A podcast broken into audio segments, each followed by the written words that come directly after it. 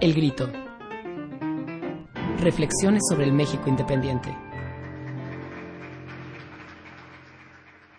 Intolerancia, censura y problemas. Segunda de seis partes. Por Víctor Hugo Rascón Banda. Fue un caso de auténtica censura doble, una leve y una grave.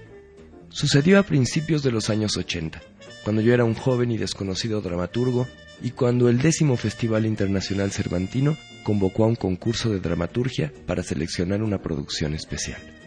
Cuando me avisaron por teléfono, una noche, que el jurado integrado por Luis de Tavira, Juan José Gurrola, Pablo Ballester y José Solé, entre otros, había seleccionado mi texto, no lo podía creer. No imaginaba que al Festival Cervantino pudiera interesarle una obra que sucedía la noche de un baile donde tocaban los montañeses del Álamo, en un pueblo de la Sierra Tarahumara al que llegaba a esconderse un guerrillero, mientras los dos soldados que lo seguían obligaban a la gente a bailar noche y día, hasta que entregara al fugitivo. Propuse a Marta Luna como directora. En esos años asombraba al mundo con sus montajes y ella convocó a las tres compañías de teatro de la Universidad Veracruzana para integrar el numeroso reparto. Una funcionaria del festival, muy sutilmente, después de leer la obra y de asombrarse de que lo hubieran premiado, me pidió que sustituyera la palabra guerrillero por revoltoso o alzado, que la ubicara en un país imaginario y que le cambiara la música norteña por salsa. Lo discutí mucho con Marta y con amigos comunes y todos me aconsejaron aceptar la censura. La obra no perdería con esos cambios su capacidad de denuncia, su valor y su vigencia. Aparte de eso, Marta fue más allá. El día del estreno, me sorprendí viendo a los militares como soldados de la Primera Guerra Mundial y a las mujeres de mi pueblo vestidas como campesinas checoslovacas. La obra gustó y recibió buenas críticas. Fue seleccionado por el propio festival y el DIF para una larga gira por varios estados de la República, que incluía, por supuesto, Chihuahua, mi lugar de origen. Yo estaba feliz. Por fin una obra mía se representaría en mi estado. Yo había estrenado antes en el Distrito Federal Los Ilegales, dirigida por la misma Marta Luna, y Armas Blancas, en aquella memorable puesta en escena de Julio Castillo, pero ningún texto mío se había presentado en Chihuahua. El baile de los montañeses estuvo en el Teatro Juan Ruiz de Alarcón de la UNAM.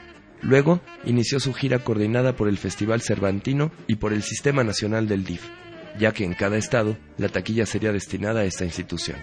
Una noche recibí un telefonazo de Marta Luna. Hablaba desde Coahuila y decía que la obra tendría que brincarse el estado de Chihuahua y representarse en Sonora, porque el gobernador de Chihuahua ponía obstáculos para su representación. Mario Arras, entonces director del Centro Cultural Chihuahua, propiedad de Eloy Ballina, el conocido banquero chihuahuense de Comermex, se movió rápido para ayudarnos y se topó con pared.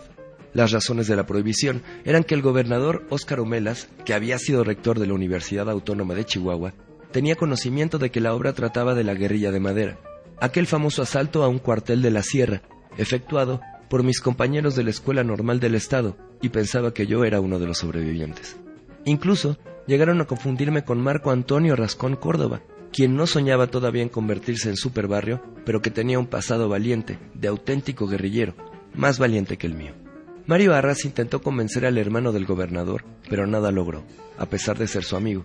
Hablé con Francisco Rodríguez Pérez, jefe de la Diputación Priista, que había sido mi maestro en la preparatoria del Chamizal, en Ciudad Juárez. Mario organizó una comida en el restaurante Los Parados, de Chihuahua, con el diputado y con el secretario particular del gobernador, para que yo explicara el contenido de la obra producida por el Festival Cervantino y que comandaba la esposa del presidente López Portillo.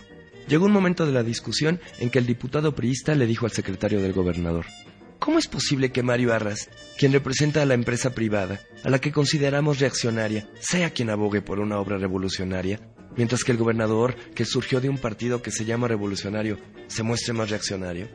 La explicación acerca de la prohibición era algo surrealista. Es que hay mucha sequía en la sierra de Chihuahua, decía el funcionario.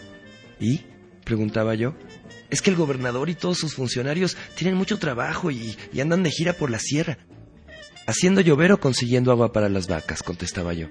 Marta Anaya, reportera del Excelsior y antigua amiga, publicó la denuncia. Por ella y por las gestiones de Mario, se logró que mi obra, de regreso de la gira, volviera a pasar por Chihuahua y se presentara. Del Distrito Federal, llamé a mi familia para que fuera a ver mi obra. Yo no podía hacerlo. Eran dos mil kilómetros de distancia y no podía viajar. A medianoche me llamaron para darme sus comentarios de la función, anunciada profusamente en los periódicos de Chihuahua por parte del Festival Cervantino. El Teatro de los Héroes, con 2.000 localidades, estuvo vacío. Había más actores en el escenario que público en la sala. Unas cuantas filas ocupadas por mis familiares y los amigos de Mario Arras, quienes habían entrado por la puerta de los actores. Afuera, en la taquilla del teatro había un letrero, colocado desde antes, que decía, localidades agotadas. Finalmente, la censura se salió con la suya. Justa.com.mx